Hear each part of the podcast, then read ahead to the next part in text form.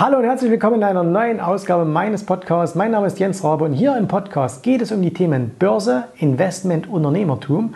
Und heute mache ich mit euch eine kleine gedankliche Zeitreise ins Jahr 1965. 1965, das war das erste Jahr, an dem die Berkshire Hathaway Aktie äh, an der Börse notierte. Und äh, das ist die Aktie, beziehungsweise sie hat schon eher da notiert, und äh, im Jahr 1965 hat sie aber, jetzt kommt's, Warren Buffett übernommen. Ne? Im Jahr 1965 hat Warren Buffett die Firma übernommen. Das war eine Textilfirma. Und er hat sie dann im Laufe der nächsten fünf Jahrzehnte eben zu der Investment Holding ausgebaut, die sie heute ist. So, und meine kleine Zeitreise, auf die ich dich heute mitnehmen möchte, ist so gedacht, nämlich wir gehen mal zurück ins Jahr 1965 und ich stelle dir die Frage, würdest du gern mit Warren Buffett gemeinsam investieren? 1965 in seine Aktie. Es werden die meisten, hier zuhören, sagen, na klar, auf jeden Fall. Und ich behaupte auch mal, nur die wenigsten von euch hätten am Ende trotzdem genauso viel Gewinn erzielt wie Warren Buffett. Und woran das liegt, das erfahrt ihr jetzt hier in dieser aktuellen Folge. Bleibt also unbedingt dran, gleich geht's los. Versetzen wir uns mal zurück ins Jahr 1965. Ich war noch nicht einmal geboren. Warren Buffett äh, hatte die Berkshire Hathaway Company gekauft. Das war eine Textilfabrik, äh, weil er einfach dachte, das ist ein günstiges Unternehmen und mit der können wir etwas machen. Ne? Die hat Textilien hergestellt, aber er musste relativ schnell feststellen, hm, dass mit diesen ganzen Textilien das funktioniert nicht. Und deswegen hat er angefangen, das Ganze umzustellen, umzubauen, äh, die Textilaktivitäten immer mehr abzubauen und stattdessen lieber in andere Unternehmen investiert. Wenn du ähm, damals im Jahr 1965 ähm, da investiert hättest, dann wärst du, egal welche Summe du investiert hättest, heute ein reicher Mann, wenn du äh, so viel investierst, wie du vielleicht heute investierst. Also Sparplan ein paar hundert Euro oder vielleicht 10.000 äh, Euro, das umgerechnet auf die damalige Zeit, dann wärst du heute ein viel, vielfacher Millionär, wahrscheinlich ein dreistelliger Millionär. Und wenn du vielleicht damals schon das Geld gehabt hättest, um da 100.000 oder 200.000 Dollar zu investieren, dann wärst du heute sogar ein Milliardär. Ne? Also diese gigantische Wertentwicklung hat Warren Buffett äh, in diesen äh, mittlerweile sind es ja 54 Jahren geschafft. Und äh, wenn man sich das einfach mal anschaut, er hat in dieser Zeit, hat also der S&P 500, also die 500 größten amerikanischen Aktien, die natürlich immer mal gewechselt sind, ganz klar, aber dieser Index, der hat in dieser gesamten Zeit zwischen 1965 und Ende 2018 im Durchschnitt 9,7 Prozent erwirtschaftet. 9,7 Prozent auf diese Jahre ergibt eine, äh, ergibt eine, ähm, ein Gewinn insgesamt von über 15.000 Prozent. Ne? 15.000 Prozent. So, S&P 500. Was hat jetzt Warren gemacht? Äh, Warren zusammen mit seinem Partner Charlie Munger, ähm, die haben die, die Performance des S&P gigantisch geschlagen. Und zwar zur Erinnerung, 9,7 der S&P, Warren Buffett mit Charlie Munger und Berkshire Hathaway 20,5 Prozent. 20,5 Prozent, mehr als das Doppelte. Und äh, jetzt haben wir gehört, äh, die Rendite bei, ähm, die Gesamtrendite im S&P war ungefähr 15.000 Prozent. Jetzt könnte man ja denken, ah, okay, dann müssen das 30.000 dann sein bei, bei, ähm, bei Warren. Nein, nein, durch den Zinseszinseffekt werden es natürlich deutlich mehr, nämlich es sind insgesamt, halte ich fest, 2,472 Millionen Prozent. Über 2,4 Millionen Prozent. So, und jetzt nimmt ihr bitte irgendeine Summe, okay? Und rechnet das mal aus, was daraus geworden wäre, wenn du damals nur 100 Dollar, 1000 Dollar, 10.000 Dollar, 100.000 Dollar investiert hättest. Wie gesagt, un unglaublich, äh, was da im Laufe dieser Zeit an Wertzuwachs wäre. So, und jetzt nochmal die Frage, würdest du gern ins Jahr 1965 zurückgehen und würdest du da äh, gern investieren? Also ich definitiv und wahrscheinlich alle, die hier zuhören, auch. Aber, und jetzt kommt meine These, ich behaupte mal, dass ein Großteil, nicht nur ein paar wenige, sondern dass ein Großteil derjenigen, die jetzt noch sagen, ja, das hätte ich gemacht, dann doch nicht dabei gewesen wären und doch nicht diese gigantische Performance gemacht hätten. Und der Grund ist ganz, ganz einfach. Rückblickend betrachtet war das natürlich ein super Run und äh, die Märkte haben sich fantastisch entwickelt. Übrigens S&P 500 aber auch nicht anders, als wenn wir ihn seit 1900 anschauen würden oder wenn wir noch weiter zurückgehen würden, wenn wir ihn seit 1800 anschauen würden. Das heißt also diese 8, 9 Prozent auf den S&P, ähm, auf große internationale Aktien, äh, die haben wir in den letzten 200 Jahren erreicht. Ne? Also nicht nur mal 50 Jahre, sondern 200 Jahre. So, aber was ist natürlich in dieser Zeit passiert? Sowohl mit den breiten Märkten als auch äh, mit Warren Buffett äh, oder Warren Buffett's Holding, der, der Berkshire Hathaway. Das ist natürlich nicht linear gegangen. Das heißt, da ging nicht der Wertzuwachs von links unten nach rechts oben äh, und das in einer schönen geraden Linie. Nein, das war von deutlichen, deutlichen Rücksetzern begleitet. Und äh, ich will ja bloß mal ein paar Zahlen nehmen. Ich nehme diese Zahlen aus dem, äh, aus dem Aktionärsbrief von Berkshire Hathaway, der jedes Jahr veröffentlicht wird. Und äh, da ist alles aufgelistet. Und wir fangen mal an ähm, im Jahr 1973, ne, da war ich gerade zwei Jahre alt und im Jahr 1973 verlor die, oder wir fangen mal noch ein Jahr eher an, wir fangen mal 1972 an. Ne? Ähm, ja, wir gehen noch ein Jahr zurück, komm, wir gehen nach 1971. Ich bin 1971 geboren und einfach nur um das zu feiern, dass ich geboren wurde, ähm, stieg der S&P um 14,6 Prozent. 14,6 Prozent, eine sehr, sehr gute Jahresperformance. Aber die Aktie von Berkshire Hathaway stieg um 80 Prozent. 80 Prozent. So, jetzt stell dir bitte Folgendes vor. Jetzt sagst du dir, nachdem du das gesehen hast, hey, 80 Prozent ist die Aktie gestiegen. Der breite Markt ist 14 Prozent gestiegen. Ne? Da gehe ich jetzt rein und jetzt guckst du natürlich, gehe ich in den S&P mit 14 Prozent oder gehe ich in, den, in das Unternehmen von Buffett, der 80 Prozent macht. Was machst du? Klar, du gehst natürlich bei Buffett rein. So, das Jahr 1972 kommt. Der breite Markt steigt wieder sehr stark an, nämlich diesmal sogar noch 4 Prozentpunkte mehr, sogar um 18 Prozent, 18,9 um genau zu sein. Ne? Das Jahr zuvor 14 Prozent, jetzt fast 19 Prozent, gigantisch. Warren Buffett im Jahr 1971 80 Prozent, im Jahr 1972 nur 8 Prozent. Das heißt, du hast jetzt schon mal 50% schlechter performt als der breite Markt. Ich bin mir sicher, an dieser Stelle kratzt du dich das erste Mal am Kopf und sagst, ah, okay, hätte ich vielleicht doch in den breiten Markt gehen sollen. Ne? Okay, wir gehen wieder ein Jahr weiter. 1973. Der breite Markt verliert dieses Mal und zwar 14,8 Prozent. Das heißt, 14 Prozent sinkt der S&P 500 in diesem Jahr und auch die Aktie der Berkshire Hathaway sinkt und zwar um 2,5 Prozent. In dem Moment sagst du dir jetzt, ja, okay, nach zwei Jahren, ich bin immer noch im Plus. Im ersten Jahr 8% gewonnen, im zweiten Jahr 2,5% verloren. Das ist alles noch in Ordnung. Äh, es war vielleicht doch ganz gut, zu Buffett zu gehen.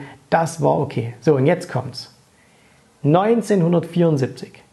Ein schlechtes Jahr für den S&P 500, denn er verliert 4, nein, 26,4%. Ein Viertel. Ein Viertel Wertverlust innerhalb von einem Jahr im Jahr 1974. So.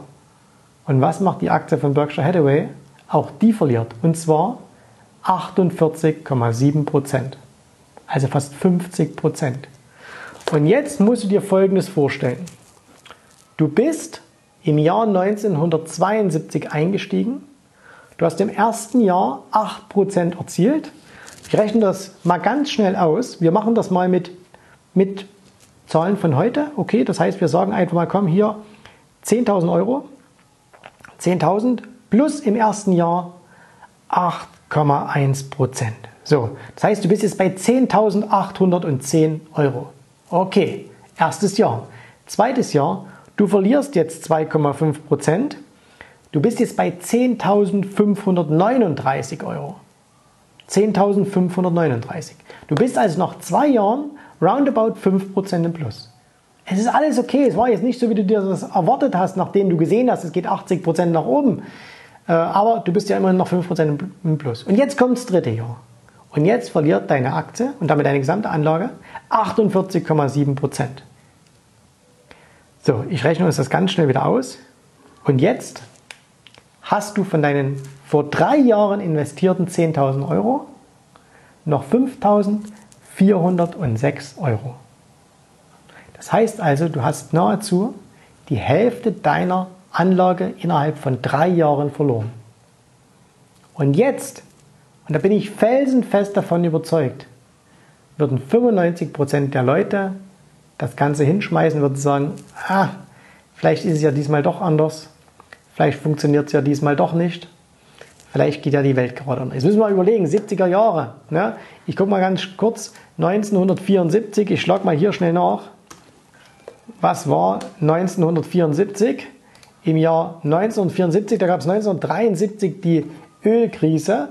Äh, Richard, Richard Nixon, der amerikanische Präsident, trat zurück wegen der Watergate-Affäre. 1973, äh, äh, da gab es den Yom Kippur-Krieg im, im Nahen Osten. Und ja, was ist noch alles so passiert? in Zypern marschierten die türkischen Gruppen ein. in Portugal gibt es die Nelkenrevolution.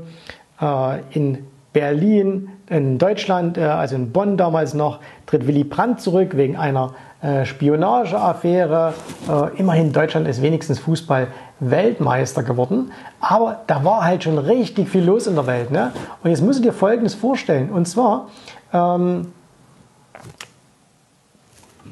immer wenn sowas passiert, ne, also wenn Aktienmärkte zurückgehen, wenn deine Geldanlagen Geld verlieren, sind die Nachrichten, die ringsherum kommen, katastrophal. Sie sind katastrophal. Du hörst nichts Gutes. Ne? Du siehst nicht, dass alles weitergeht, dass die Wirtschaft nicht in den Abgrund verschwindet. Du, aber du hörst von Pleiten, du hörst, diese Firma geht unter, dort werden Leute entlassen, da läuft schlecht. Ne? Und all das wirkt auf dich ein. Und deswegen ist es vollkommen normal, dass du dann einfach nicht mehr an die Zukunft glaubst. Und deswegen, ich bin felsenfest davon überzeugt, einen Großteil seines Erfolges, den Warren Buffett hatte, verdankt er nicht nur der genialen Auswahl von Unternehmen, die er getätigt hat, sondern auch der Tatsache, dass er so ein extremer Optimist war und immer an die Zukunft geglaubt hat und deswegen in schlechten Phasen gekauft hat und in guten Phasen einfach dabei geblieben ist, ohne hektisch zu werden, aber eben auch in schlechten Zeiten dabei geblieben ist. So. Und wir alle, ne, wie wir gestrickt sind, würden das wahrscheinlich nicht tun. Und deswegen ist es halt so schwierig, solche extrem großen Wertzuwächse als Privatanleger zu erzielen, weil wir die falschen Dinge tun. Jeder von uns ist doch immer damit beschäftigt, dass er sagt, ich möchte die nächste Aktie finden, die durch die Decke geht. ich möchte die nächste Apple haben. Ich möchte die nächste Google haben. Ich möchte die nächste Amazon haben.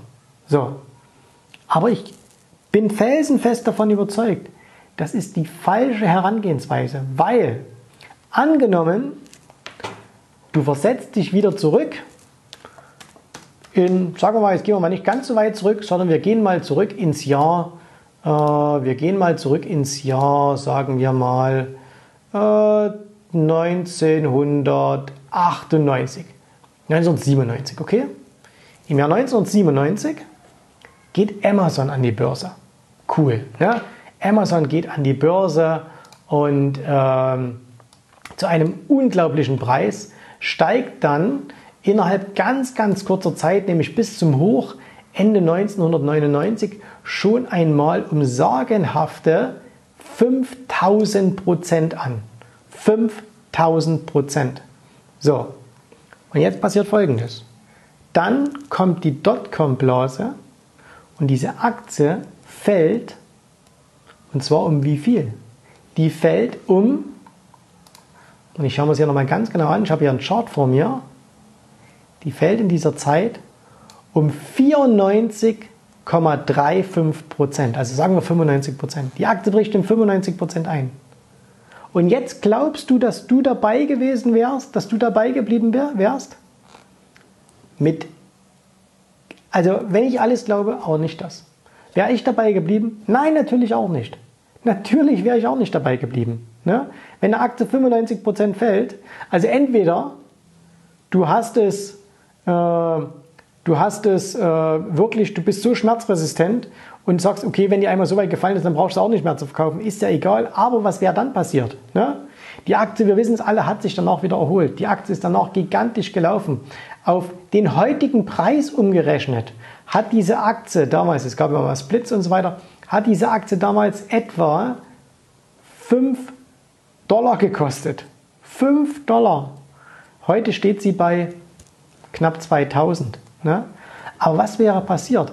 Selbst wer am höchsten Punkt eingestiegen wäre im Jahr 2000, ne, der musste eine ganze Weile warten, nämlich immerhin bis ins Jahr 2009. Dann hätte man seinen alten Kurs wieder erreicht. Und was hätten dann viele Leute gemacht? Endlich ohne Verlust aussteigen. Das heißt, sie hätten verkauft zum Preis von ungefähr 100 Dollar, 110 Dollar etwa. Und ähm, tja, die nächsten ein ähm, paar tausend Prozent hätten wieder andere verdient. Und deswegen müssen wir uns einfach mit anderen Dingen beschäftigen. Wir, wir brauchen nicht danach suchen, was wird die nächste Microsoft, was wird die nächste äh, Amazon, was wird die nächste Berkshire Hathaway, sondern was wir tun müssen, wir müssen daran arbeiten, wie bleiben wir in schlimmen Zeiten dabei. Wie bleiben wir in schlimmen Zeiten dabei?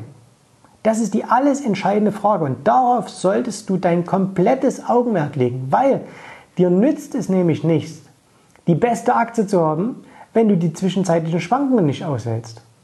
Und die Schwankungen können, das ist jetzt bei Amazon ein Extrembeispiel, aber du hast auch gesehen bei Berkshire Hathaway 50 Prozent in zwei Jahren. Das haben wir gesehen bei Apple, das haben wir gesehen bei Microsoft, äh, das haben wir gesehen bei Cisco, das haben wir gesehen bei Google. Zähl mir irgendeine tolle Aktie auf, die in den letzten Jahren ihre Anteilseigner zu Millionären gemacht hat und ich zeige dir eine Aktie, die 30, 40, 50 Prozent zwischendurch mal gefallen ist und das teilweise auch ohne, dass es einen Börsenrückgang gab. Ja? So. Und deswegen müssen wir uns einfach darauf konzentrieren, ein solides Depot aufzubauen und wir müssen unseren Kopf darauf programmieren, dass wir, egal was passiert, versuchen in die Zukunft zu schauen und an das Positive zu glauben, dass die Welt nicht untergeht. Und das ist in einer Zeit, wo wir nahe den Höchstständen sind, sehr, sehr leicht gesagt. Jetzt ist ja momentan so, wir haben ein paar schlechte Nachrichten. Ja? Aber wer das von euch noch nie erlebt hat, glaubt mir, in der Finanzkrise 2007, 8, 9, als Lehman Brothers Insolvenz anmeldete, als reihenweise Banken äh, über die Wupper gingen, als der Staat eingreifen musste, als Bankruns drohten, ne? da hörst du nichts Positives. Von keiner Firma, da gibt es nichts Positives zu berichten. Dennoch, wer damals gekauft hat, hat ein Vermögen gemacht. Und es ist extrem schwer, ähm, da durchzukommen. Und das ist übrigens auch meine Aufgabe, die ich als Coach sehe. Ne? Dir in dieser Zeit beizustehen und zu sagen, okay, jetzt gerade. Und äh, ich habe das mittlerweile zweimal erlebt. Beim ersten Mal bin ich genauso hektisch ausgestiegen wie alle anderen. Beim zweiten Mal war ich schon ein bisschen entspannter, weil ich wusste, dass es kommt. Und mittlerweile ähm, bin ich überzeugt davon, das habe ich auch die letzten Jahre immer gemacht, ähm, wenn es dann mal doch ein bisschen mehr runterging, dass ich meinen Optimismus bewahre. Aber meinen Optimismus kann ich mir auch bewahren, weil ich mittlerweile mein, meine Aktien als etwas anderes sehe. Ich sehe sie nicht mehr als Papiere, die ihren Preis verändern, sondern als Beteiligungen an Unternehmen. Und äh, das ist allerdings ein Thema mal äh, für, eine, für eine andere Folge. Und deswegen soll es das für heute gewesen sein. Aber was du bitte hier mitnimmst, ist, Konzentriere dich nicht auf die Suche nach dem nächsten Highflyer. Konzentriere dich darauf, wie du durch schlechte Zeiten kommst.